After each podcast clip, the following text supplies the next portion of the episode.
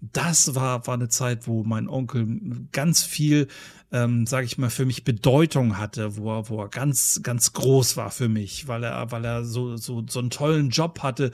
Ich als Kind habe das natürlich anders gesehen als als Erwachsener. Ich Na weiß klar. ja, dass als Erwachsener weiß ich ja, wie, wie schlimm Lkw-Fahrer teilweise dran sind, aber als Kind mhm. hast du das so glorifiziert und du hast da diesen, diesen Menschen gesehen, der dieses Riesenauto fährt und so weiter. ja. Ne? Oder mein anderer Onkel, ähm, der war, war ein Mensch, der, der einen unglaublichen Humor, oder ist ein Mensch, entschuldige, der, der einen unglaublichen Humor hat. Also, was ich mit dem auch schon gelacht habe. Und von ihm zum Beispiel habe ich damals diese ganzen Otto-Schallplatten kennengelernt und echt, ah, die durfte okay. ich mir anhören bei ihm in seinem Zimmer, als er noch bei meiner Oma gewohnt hat. Und das war so großartig für mich. Und das sind so Erinnerungen, die sind ganz fest im Kopf und da grinse ich auch heute immer noch drüber, wenn ich an sowas denke. Also das ist so schön, diese Erinnerung immer wieder zu mm. haben. Ja, Familie, deswegen Familie hat ja Licht und Schatten. Äh, ich will nicht sagen Fluch und Segen, aber Licht und Schatten vor allem Ding, weil ähm, ähm, wenn wir oder wenn ich auf mein Elternhaus gucke, hat das jetzt viele Jahre gedauert, äh, um mich damit auszusöhnen, äh, was ich da erlebt oder auch nicht erlebt habe. Aber gleichzeitig, wenn ich heute ganz nüchtern auf mich gucke, bin ich in den Talenten, die ich habe, ja auch eine äh, gesunde Mischung von Vater und Mutter. Das heißt, äh, eben die Wurzeln oder die Talente, die ich mitbekommen habe, kommen ja auch von meinen Eltern und auch aus meiner Familie. Und wo du gerade sagst, Onkel, eine Zeit lang hat mein Onkel äh, auch bei uns gewohnt. Mhm. Ähm, und der ist mit uns beispielsweise angeln gegangen. Der hat uns das Thema Angeln näher gebracht. Und wir haben viele, viele, viele Stunden zusammen gesessen und äh, geangelt. Und mein Bruder und ich, äh, wenn wir mal äh, eine lustige halbe Stunde haben, dann erzählen wir uns die Geschichten eben aus dieser Angelzeit, weil unser Onkel die großartige Fähigkeit hatte, sich künstlich aufzuregen, wenn etwas nicht funktioniert hat. Und äh, das ist einfach großartig, sich daran zu erinnern. Äh, und das ist für mich natürlich auch immer wichtig, die gerade oder für Menschen, die so schwierige Familienerinnerungen haben, mhm. äh, eben auch dahin zu gucken, wo es Licht und lustige und schöne Momente gab, um es nicht nur schwarz zu zeichnen oder nicht nur weiß. Hm. Und wenn man dann unterwegs ist und schwarz zeichnen muss, weil vielleicht auch die Umstände einem keine andere Möglichkeit lassen, weil vielleicht ähm, das Tuch zerschnitten ist, weil vielleicht wirklich so tiefe Gräben da sind, dann ist das letztendlich auch okay, wenn man dann wirklich einen Cut macht oder siehst du das anders? Nein, nein, nein, nein, nein. Ähm, es, ich glaube aus dem Buch Gespräche mit Gott heißt das, glaube ich, von Neil Donald Walsh. Da mhm. gab es einen Satz, das sind mehrere Bücher, äh, da gab es einen Satz, den fand ich phänomenal, nämlich, äh, dass man an Ver Beziehungen nicht festhalten muss. Mhm. Also es gibt keine göttliche Ordnung, die sagt, man muss Beziehungen festhalten und durchführen über, äh, auf Gedeih und Verderb. Und das ist bei mir haften geblieben und so sehe ich das mit Familie auch. Ähm, das ist genau die Frage, die wir am Anfang schon hatten. Nähe und Distanz wie viel Nähe tut mir gut und wie viel Distanz brauche ich zu meiner Familie. Ähm, die Mutter von einem ganz guten Freund hat immer gesagt, wenn Kinder ausziehen, müssen die mindestens so weit wegziehen, dass man sich Jacke und Schuhe anziehen muss, wenn man sich besuchen will. Mhm. Und da haben wir drüber gelacht, aber da ist was Wahres dran. Das heißt, äh, ich, ich, ich habe hohen Respekt vor allen Wohnsituationen, wo die Eltern mit im Haus wohnen, mehr Generationenhäuser und ich ziehe meinen Hut davor, dass das funktioniert das ist nicht mein Konzept. das ist deutlich nicht mein Konzept, sondern ich sage, wenn Familie nicht funktioniert oder Teile der Familie nicht funktioniert, bin ich äh, immer dabei zu sagen, hey, wenn du das nicht mehr kannst und willst, distanziere dich, mach einen Cut, sage, das geht für dich nicht mehr, dann ist das in Ordnung. Das ist eine Lebensentscheidung, die jeder für sich treffen muss, ob das Familie ist, ob das Beziehungen sind, ob das Freunde sind, weil es ist mein Leben und diese Verantwortung nimmt mir keiner ab. Und wenn ich sage, hey, wenn ich immer, wenn ich mit meinen Eltern zu tun habe, das ist nur Elend, das ist nur Schmerz, das ist nur Trauer, dann muss ich vielleicht auch irgendwann sagen, so, stopp, bis hierhin und nicht weiter. Ich muss mich erstmal selber sortieren. Vielleicht komme ich wieder, vielleicht aber auch nicht. Mhm. Und auch das ist ja letzten Endes wieder ein, ein Ja zu mir und nicht das Nein zu anderen. Ne? Also ich muss mhm. da sehr stark auf mich gucken. Geht's mir damit gut? Das war ja für mich dann der Auslöser, warum ich dann irgendwann den Kontakt zu meinem Vater abgebrochen habe und zu mhm. ähm, der Frau, mit der er verheiratet war. Weil ich, es ging für mich einfach nicht mehr. Ähm, das war für mich ein Punkt erreicht, an dem ich sage, bis hierhin und nicht weiter. Und dann musste ich tatsächlich allein für mich ähm, um für mich da zu sein, musste ich eben diesen Cut machen. Und den bereue ich auch bis heute nicht, denn für mich ist die Sache so gut, wie sie, wie sie dann gelaufen ist davor war es nicht gut. Und äh, das habe ich aber auch erst so im Nachgang gemerkt, wie wichtig es war, diesen Cut zu machen, weil einfach zu viel gewesen ist, zu viel passiert ist, als dass ich das noch in irgendeiner Weise vor mir selber hätte rechtfertigen können. Also ich hatte mal so einen bekloppten Gedanken, da habe ich gedacht, wie würde ich mit mir in einer Gerichtsverhandlung umgehen, ähm, wenn es darum gehen würde. Und ich hätte mich quasi, ähm, wenn ich da vor Gericht gesessen hätte, ich hätte mich da wirklich runtergeputzt, wie so ein mhm. Staatsanwalt zum Beispiel auch mal jemanden runterputzt, den er da in typischen Gerichtsfilmen vor der Flinte hat. So hätte ich das auch gemacht, wenn ich nicht angefangen hätte, auf mich zu achten. Ja, ich finde das, finde das richtig und das finde ich auch gut. Ähm, und das ist häufig schwierig genug, weil äh, Familie ja neben der Tatsache, dass sie uns in die Welt setzt, uns äh, aufzieht, ähm, ja auch äh, Zufluchtsort ist, identitätsstiftend ist. Das mhm. ist meine Familie, sei es in der Abgrenzung zur Familie, aber auch in der Identifikation mit der Familie. Ähm, und dann zu sagen, ich wende mich von meiner Familie ab, fällt vielen natürlich schwer, weil Familie hat ja auch was häufig mit Sicherheit zu tun, ob die jetzt objektiv tatsächlich da ist oder nicht. Wir sind verbunden, ähm, fragen uns, was passiert denn, wenn ich mich von der Familie löse. Und äh, häufig genug wird bewusst oder unbewusst äh, zwischen äh, Eltern und Kindern auch so werden so Abhängigkeiten äh, zelebriert und kultiviert, dass äh, ähm, gesagt wird, dass du, du kannst uns doch nicht oder das kannst du doch nicht tun, was wir alles für dich getan haben. Mhm. Und oh, wenn du das ausspreche, läufst mir kalt den Rücken runter. Das heißt, da wird mit Schuld und Scham gearbeitet, ja, mit Kinder, auch erwachsene Kinder, ähm, sich nicht abwenden oder nicht, nicht in äh, voller Gänze ihr eigenes Leben leben. Und das ist natürlich etwas, was viele nachvollziehbarerweise gar nicht alleine hinbekommen, sondern da Unterstützung brauchen von Freunden oder eben auch von Coaches oder Therapeuten, um sich aus diesen Fängen zu lösen oder zumindest so weit zu distanzieren, dass sie frei atmen können. Das finde ich hochdramatisch, weil das ist nämlich genau das, was äh, schon viele als geistige Brandstiftung bezeichnet haben. Dieses, wenn du jetzt das und das nicht machst, dann geht's mir schlecht und du willst doch wohl nicht, dass es mir schlecht geht. Genau. Ne? Das ist, das ist so perfide, das ist so gemein eigentlich, weil da wirklich mit, mit dem, mit einem schlechten Gewissen gearbeitet wird, ähm, das gezielt wie Nadelstiche gesetzt wird, nur um das dann durchzusetzen. Auch das ist mir ein Stück weit passiert. Ähm, da war mein Vater großartig da drin. Ähm, das mag jetzt alles sehr böse klingen. Äh, mein Vater war kein böser Mensch, auf gar keinen mhm. Fall. Äh, mein Vater hatte auch seine vielen guten Seiten, aber er hatte leider auch Seiten, die in der Regel durch den Alkohol hervorgerufen wurden, die eben dann wirklich zu, zu dramatischen Streitigkeiten auch geführt haben. Und da kam ganz häufig ähm, so, so versteckte Drohung, so nach dem Motto, naja, du musst schon wissen, was du tust. Ne? Du wirst schon sehen, was du davon hast. Das sind ja so klassische ja, ja. Sätze, ne? Ja. Ähm, ne, nach dem Motto, warte mal ab, so nach dem Motto. Und das ist, boah, ich find's, ich find's dramatisch. Da kriege ich jetzt auch immer noch, stehen mir die Haare zu Berge im Nacken, wenn ich daran denke. Hm. Ja, das ist emotionale Erpressung. Ja, total. Was da häufig passiert. Und äh, heute denke ich im gleichen Atemzug, ähm, dass sie das so gemacht haben, haben die gemacht, weil sie es nicht besser konnten, weil die Bedürfnisse, die dahinter standen, ähm, sicherlich völlig richtig und gut waren, das heißt nach Nähe, nach Verbundenheit, was auch immer. Äh, bloß die Strategie, diese Bedürfnisse zu befriedigen, waren äh, einfach perfide, wie du es schon sagtest. Bei meinem Vater war das meistens so, dass der erst sehr freundlich angefangen hat und sehr hartnäckig.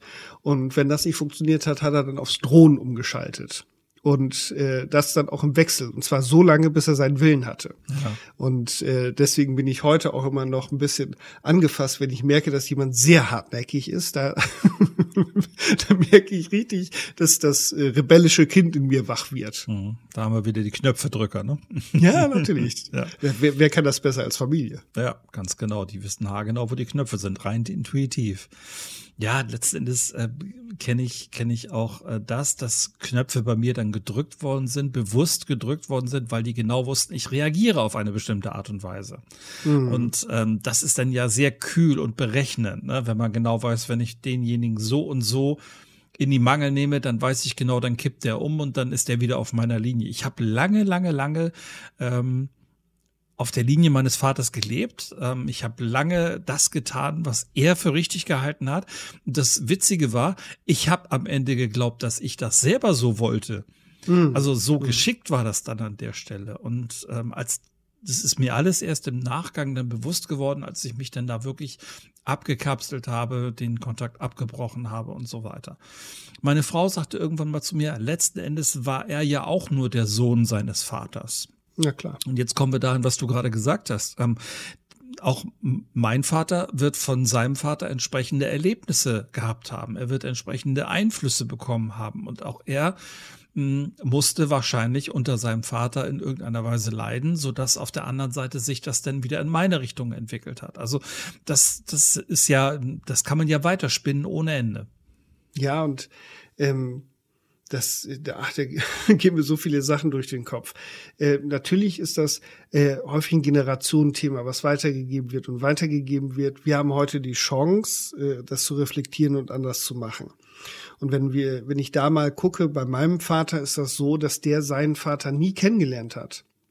Das heißt, keiner außer seiner Mutter wusste, wer der Vater war von meinem Vater. Der ist dann mit seinem Opa äh, äh, aufgewachsen, der den ersten und den zweiten Weltkrieg mitgemacht hat. Und diese Menschen sind häufig äh, ja geschädigt gewesen. Das muss man einfach sagen, schwer traumatisiert gewesen. Das war sicherlich auch keine einfache Zeit. Ähm, das äh, entschuldigt vieles einfach nicht, aber es erklärt eben auch vieles. Das ist ja eben wichtig und das kann ich heute mit der Distanz sehen. Und es gibt ja diesen schönen Spruch, willst du ein Problem lösen, musst du dich vom Problem lösen. Das heißt, wenn ich, es mir gelingt, Distanz dazu aufzubauen und dann mit Distanz draufzuschauen, kann das sein, dass eben durch das Wissen, was dazu geführt hat, warum sich Familie so verhalten hat, das kann dann an der einen oder anderen Stelle etwas versöhnlich äh, werden oder zur Versöhnung führen oder versöhnlich wirken, mhm. ähm, dass ich da besser mit umgehen kann. Weil darum geht's ja im Kern. Nicht, dass ich irgendjemandem verzeihe, damit es dem besser geht, sondern ich mache den ganzen Kram ja, damit es mir besser geht und ich besser damit umgehen kann. Ja. Und das darf man auch nicht aus dem Auge verlieren. Also es geht um einen selber. Ne? Man darf sich da nicht wieder so zurücksetzen und sagen, ich tue das, damit es anderen gut geht und dann halte ich mich halt zurück, sondern an der Stelle darf es auch wieder einen gesunden Egoismus geben. Ich muss auf mich gucken, muss sagen, tut mir das hier gerade gut? Ist das gut für mich? Und wenn dann vielleicht eine gewisse Distanz dazu kommt, zum Beispiel durch einen Auszug von zu Hause, Abnabelung von zu Hause, ähm, dann haben sich unter Umständen durch diese Distanz, die plötzlich da ist, Verhältnisse ganz stark verbessert. Mhm. Das erlebe ich in meinem Umfeld, äh, das habe ich selber auch so erlebt. Ähm, es gab tatsächlich eine kurze Zeit, in der es mit meinem Vater dann auch besser geworden ist durch diese räumliche Distanz. Ähm, das hatte sich dann aus anderen Gründen schnell wieder erledigt, aber ich habe es zumindest bemerkt. Und ähm, so eine Distanz kann sehr, sehr heilsam sein, sowohl für, für Eltern als auch für die Kinder. Ja, und äh, ich komme nochmal auf das Thema Verantwortung zurück. Verantwortung muss dahin, wo sie hingehört. Das heißt, Eltern haben Elternverantwortung, Kinder haben Kinderverantwortung. Und jetzt will ich auch nochmal eine, eine Lanze brechen für die Eltern und für die Kinder. Ähm, und da möchte ich eine Geschichte aus der eigenen Erfahrung beisteuern, wie es auch umgekehrt doof laufen kann. Ähm, mhm. Meine Mutter hat ja irgendwann äh, Brustkrebs bekommen und äh, als das erkannt wurde, war klar, dass das dauert nicht mehr lange. Es ist äh, noch wenige Monate. Äh, Lebenserwartung, das war zumindest so die Befürchtung seiner Zeit und hatte sich auch so bewahrheitet. Und wir haben dann die Rückmeldung bekommen in dem Pflegeheim, wo sie dann zum Schluss gelebt hat, äh, von dem Personal, dass es außerordentlich ist, mit welcher äh, mit welcher Energie und welchem Engagement wir unsere Mutter besuchen und äh, begleiten auf diesem Weg. Ähm, wo wir uns angeguckt haben und gedacht haben, finden wir gar nicht, sondern für uns war das, na selbstverständlich will ich nicht sagen, das war schon eine mordsanstrengende Zeit. Mhm. Ähm, aber was, wo mir dann deutlich wurde, wie viel Verantwortungslosigkeit gibt es auch umgekehrt, wenn die äh, Eltern alt werden von den Kindern. Ähm, auch da ist es natürlich so, da bin ich ganz bei dir, da muss jeder für sich selber gucken, was kann ich in meinem Leben denn tragen und auch er tragen und wo muss ich auch vielleicht äh, Abstriche machen. Aber diese Verantwortung umgekehrt bleibt genauso. Es ist nicht immer nur so, dass die Eltern die Verantwortung haben, sondern wir als Söhne und Töchter haben irgendwann auch ein Stück weit Verantwortung für unsere Eltern, auch wenn wir nicht immer da sein können, aber zumindest dafür zu sorgen, dass der Rahmen einigermaßen gut ist. Ja. Niemand ist im Besitz der allumfassenden Wahrheit und niemand ist derjenige, der Recht hat, sondern letztendlich ähm, es geht es geht alle an und jeder kann seinen Teil dazu beitragen, dass Familie funktioniert. Und wenn Familie funktioniert, dann fühlt sich das absolut klasse an. Also ich ja. kann kann nur so sagen, ich fühle mich unglaublich wohl in meiner Familie. Ähm, das betrifft die gesamte Familie, also meine eigene als auch meine Schwiegerfamilie. Ähm, ich habe jetzt sogar, jetzt bin ich ja letztes Jahr 50 geworden, ich habe jetzt sogar mit 50 sogar noch mal einen Stiefvater dazu bekommen. Also auch da hat sich die Familie noch mal wieder ein Stück weit vergrößert, wenn man so will. Und das, das ist alles wunderbar und es ist schön. Na klar gibt's trotzdem mal eine Diskussion wegen irgendwas. Klar. So. Das darf auch sein, weil keiner darf den Anspruch auf Perfektion haben, wenn du mich fragst. Und ich mhm. habe den nicht, ähm, gerade weil ich auch weiß, wie Familie eben auch mal nicht funktionieren kann. Und deswegen genieße ich das jetzt so sehr, ähm, dass alles gut ist, gerade auch vor dem Hintergrund, dass wir eine Patchwork-Familie sind. Und ähm, wenn man so in die Realität rausguckt, wie häufig funktionieren Patchwork-Familien nicht, dass da große, große Diskrepanzen drin sind, dass durch äh, neue Partner oder so, dass da wirklich Ärger entsteht, dass da wirklich ähm, ähm, ja dramatische Zustände sind und dafür muss man noch nicht mal irgendwelche Fernseh Fernsehsendungen sich angucken, um das zu erleben. Das erlebt man vielleicht dann schon in der Nachbarschaft ja, oder klar. im Kollegenkreis. Und das deswegen ist das ein Geschenk, was ich hier habe. Das das weiß ich zu schätzen. Und meine Frau und ich sagen das jeden Tag wieder eigentlich, dass wir sagen, wow, wir sind dankbar dafür, dass es bei uns so wundervoll funktioniert, dass sogar auch mit den, mit unseren Ex-Partnern ein gutes Zusammensein da ist. Also, dass man miteinander gut umgehen kann, dass man zusammensitzen kann, auch mal einen Kaffee trinken kann und so, dass es da auch keine Reibereien gibt. Und auch das ist etwas, wofür wir sehr, sehr dankbar sind. Ja, das, äh, wenn ich das so sagen darf, könnte ja auch sein, äh, weil das in, in meinem Umfeld und in meinen Erfahrungen eben äh, auch deutlich anders war. Ähm, davon hatte ich ja auch schon berichtet. Und mir wird äh, gerade noch was bewusst äh, oder noch bewusster, äh, nämlich bei uns in der Familie ist meine Frau die treibende Kraft, mhm. die Familie zusammenzuhalten. Das ist so die Bewahrerin. Ja. Ähm, und äh, das macht sie auch wirklich gut. Sie sorgt dafür, dass es immer wieder äh, zusammen Aktionen gibt. Äh, dann geht sie mit ihren Neffen beispielsweise zum, zum Basketball oder äh, holt alle zusammen äh, Weihnachten zum Essen und, und, und, und, und. Und das macht sie schon. Und das ist, glaube ich, gut, wenn es mindestens eine Person gibt in der Familie, die die Fäden da zieht und dafür sorgt. Das ist das eine. Das zweite ist, dass aus meiner felsenfesten Überzeugung ähm, die Größe der Familie nicht zwingend einhergeht mit der Qualität der Familie. Das heißt, ich habe ja, ich sage, Blutsverwandtschaft habe ich nur noch meinen Bruder. Natürlich gibt es da noch deutlich mehr, aber in meinem Empfinden habe ich nur meinen Bruder. Das ist sehr wenig Familie, ähm, aber eine qualitativ hochwertige Familie die noch viel, viel äh, die Beziehung ist noch viel tragfähiger geworden durch diese Situation, die wir mit unserer Mutter erlebt haben. Mhm. Ähm, und das ist okay. Das muss nicht viel sein. Und dann komme ich nochmal zu einem meiner Lieblingssprüche, wenn es zum Thema äh, Familie geht. Äh, äh, Freunde sind Gottes Entschuldigung dafür, dass es Familie gibt. und das mag ich sehr. Das mag ich wirklich sehr. Äh, denn die Freundschaften, die ich pflege, die sind Gold wert und für mich familienähnlich. Auf jeden Fall. Wir haben das gehabt in dem Jahr, ich glaube, in dem Jahr, als meine Ex-Frau und ich uns getrennt haben, habe ich mit Freunden Weihnachten gefeiert. Und äh, ich glaube, da haben wir auch drüber gesprochen. Das war für mich mit das schönste Weihnachtsfest, was ich in meinem ganzen Leben hatte. Weil es entspannt war, weil es herzlich war, weil es unkompliziert war, ähm, weil wir uns ausgetauscht haben, weil wir uns haben treiben lassen. Das war tatsächlich wirklich, wirklich großartig. Und äh, wenn ich sage, Familie ist nicht so meins, aber Freunde, dann kann ich sicherlich auch vieles von den oder viele von den Bedürfnissen, die bei in, in vielen anderen Kontexten von der Familie gedeckt werden, sicherlich auch mit Freunden abdecken. Ja, bei Freunden ist es ja so, man sagt ja, es muss kein riesiger Freundeskreis sein, es müssen halt nur eben gute Freunde sein, ganz genau. Äh, komischerweise fällt einem das beim Thema Familien häufig nicht ein, dieser Satz. Aber ich bin da ganz bei dir. Es ist genau wie du sagst, ähm, Familie muss nicht groß sein, um ein festes Gefüge zu sein und, und Zusammenhalt zu haben. Da kommt es wirklich nicht drauf an, sondern wenn du zwei, drei, vier Leute in dieser Familie hast, so wie du es jetzt beschreibst, mit deinem Bruder dann zusammen und ähm, vielleicht auch einer Partnerin dazu oder so, dass das ein festes Gefüge ist, dann ist das eine unfassbar tolle Sache.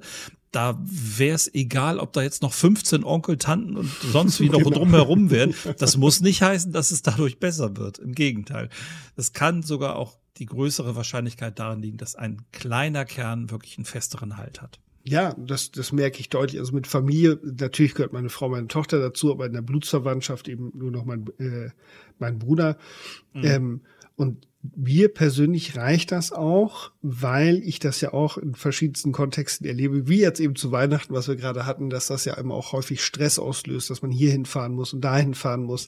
Und das ist wieder der große Nutzen, wenn man nicht so viel Familie hat, so wie ich, das fällt dann nämlich weg. Dass man das eben alles nicht muss und sich nicht verpflichtet fühlt. Und ah, das ist genau, das ist noch ein Punkt, den ich unbedingt anfügen wollte. Nämlich, was ich merke, ist, dass es äh, immer wieder passiert, dass Kinder, Söhne, Töchter, wenn sie erwachsen werden, den Sprung verpassen, aus dieser, aus dieser unterschiedlichen Ebene rauszukommen. Das heißt, Eltern und Kind hin zu Erwachsen-Erwachsen. Wenn wir eben in die Transaktionsanalyse gucken. Das heißt, dass dieser Sprung fehlt vom Kind zum Erwachsenen. Also das heißt, wir kommunizieren irgendwann auf Augenhöhe. Mhm. Und das passiert häufig nicht zu wenig, zu spät. Und dann kommen eben solche Schräglagen zustande, wie du vorhin beschrieben hast in, in, in den Hochzeitsfeiern, dass dann auf einmal Schwiegermütter, Schwiegerväter sich aufspielen, als wenn das deren Hochzeit wäre. Ja. Und äh, das ist eben wichtig zu gucken, kann ich meinen Eltern eigentlich auf Augenhöhe begegnen? Ich von mir aus. Ob die das so sehen, ist ja eine andere Geschichte. Aber ich kann ja immer nur für mich sorgen und für mich äh, entscheiden, wie ich mich verhalten möchte. Kann ich das? Und dann, wenn ich dann eben sage, ich muss das nochmal erzählen, weil ich das so lustig finde, dass 40-jährige Menschen sich vor ihren Eltern verstecken, wenn sie rauchen. Das finde ich so phänomenal. Das finde ich phänomenal, wo ich dann mich wirklich frage, bist du irgendwann aus deiner Kindrolle überhaupt rausgewachsen? Wenn ich mit 40 mhm. sage, ich will rauchen, dann mache ich das. Und wenn ich noch Whisky dazu trinken will, dann mache ich das auch. Ja, Unglaublich. Ja. Ja, aber das wird wahrscheinlich auch wieder damit zu tun haben, so wie du vorhin gesagt hast, äh, du wirst immer mein Kind bleiben. Mhm. Ja, ein Stück weit in der Sichtweise der Mutter oder des Vaters ist das garantiert sogar so. Du wirst immer mein Kind bleiben. So, ähm, die Sichtweise vom Kind könnte dann aber anders sein, weil das Kind wird sagen, ich werde immer dein Sohn oder immer deine Tochter bleiben, so wie du das vorhin auch beschrieben hast. Ich kann das eins zu eins nachführen, weil mein Vater eine sehr bestimmte Art und Weise hatte, mit mir zu kommunizieren. Und das war, ich glaube, nie war Augenhöhe weiter entfernt. Mhm.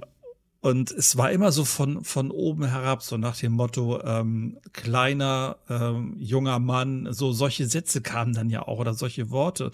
Und das sind ja Dinge, die bewusst klein machen. Ja, ne? Klar. Und das ist ja, ist ja nicht zufällig gewählt, so ein Wort oder so eine Beschreibung, sondern das soll ja schon klein machen und soll denjenigen, sprich mich in dem Fall, dann auf meine, auf meinen Platz schicken, wenn man so will. Ja, klar. Und solange das so ist, wird das auch nicht an, wird sich da nichts verändern. Sobald ich es schaffe, auf Augenhöhe zu sein, ähm, habe ich eine ganz andere Gesprächskultur. Ich habe die damals nicht mehr hinbekommen, denn als ich auf Augenhöhe diskutiert habe, war keine Diskussion mehr möglich. Mhm. Ja, das ist, ist also, es könnte ja vielleicht für, für Hörerinnen und Hörer unseres Podcasts interessant sein, nämlich das nochmal zu reflektieren. Wie ist eigentlich meine Beziehung zu meinen Eltern, zu meiner Mutter, zu meinem Vater? Ist das wirklich auf Augenhöhe? Kann ich mich da erwachsen verhalten? Ähm, oder ist das eben noch nicht möglich? Und wenn das nicht möglich ist, was braucht es denn dafür, damit sich das verändern kann für mich Und aus der Erfahrung heraus kann ich sagen, dass diese Prozesse, diese Abnabelungsprozesse ja durchaus langwierig sein können und die können auch durchaus schmerzhaft sein und das kann auch Konflikte nach sich ziehen. Das ist aber normal. Nur die Frage ist eben, Wann passiert das normalerweise? Das heißt, normalerweise passiert das in unserer Sturm- und Drangzeit. Das heißt, als Jugendliche versucht man sich ja abzugrenzen von seinen Eltern. Und die Jugendlichen benutzen Jugendsprache, die nehmen andere Musik, die versuchen sich anders zu kleiden. Mittlerweile mhm. gibt es ja nur viele Eltern, die versuchen überall mitzuhalten. Das heißt, die kleiden sich auch anders. Das heißt, in der Fußgängerzone weiß ich gar nicht, wenn ich von hinten jemanden sehe, wie alt ist derjenige von den Klamotten her.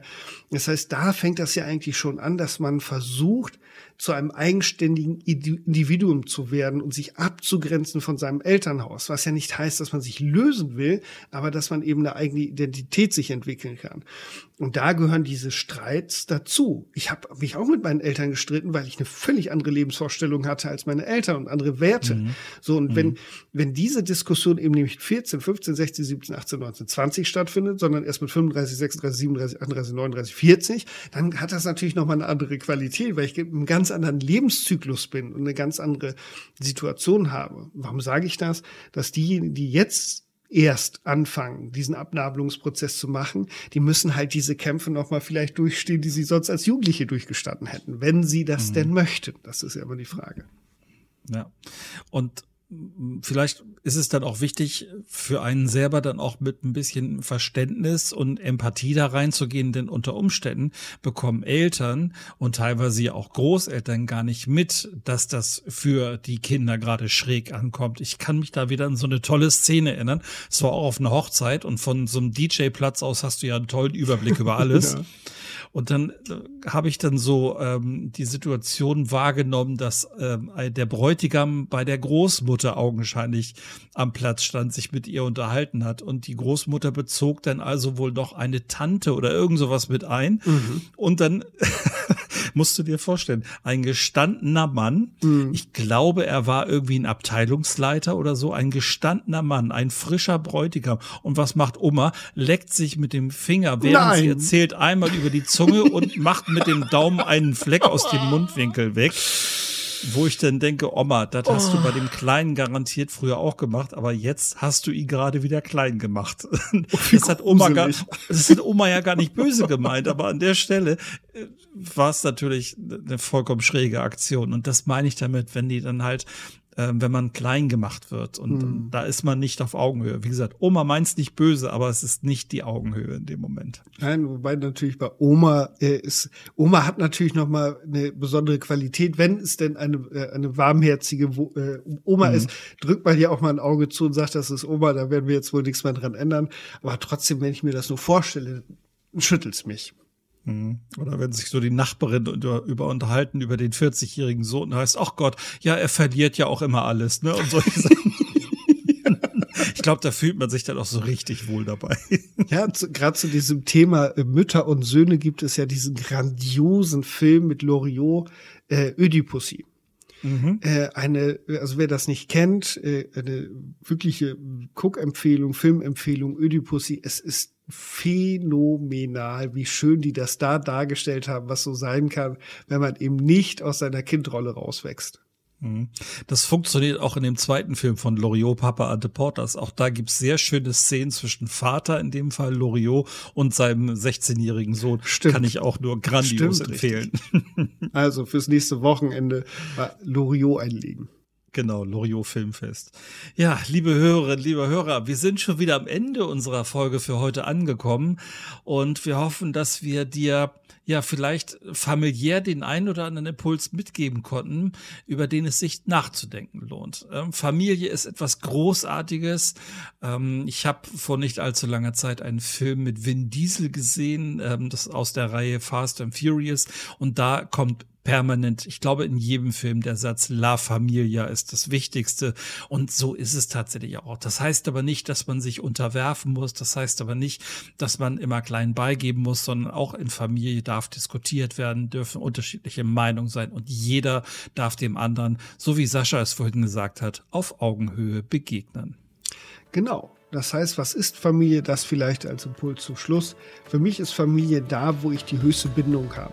Das heißt, die Menschen, an die ich am meisten gebunden bin, das ist meine Familie. Und ob das die leiblichen Eltern sind, ob das Oma oder Opa ist, oder ob das der Freundeskreis ist, oder, oder, oder, wo ich auch immer aufgewachsen sein mag, das ist wichtig, dass man das pflegt. Und da kann man gucken, wo sind meine Wurzeln, wo sind meine Flügel. Und in diesem Sinne wünschen wir euch allen das Allerbeste. Bleibt bitte gesund und optimistisch. Und wenn ihr uns mit unserer großen Podcast-Familie noch ein bisschen helfen wollt, dann freuen wir uns, wenn ihr unseren Podcast bewertet bei Spotify, bei Apple Podcasts, wo auch immer ihr uns gerade gehört oder vielleicht sogar bei YouTube einen Daumen hoch da lasst. Da freuen wir uns riesig drüber und wünschen euch eine tolle Woche. Bis bald. Ciao. Tschüss.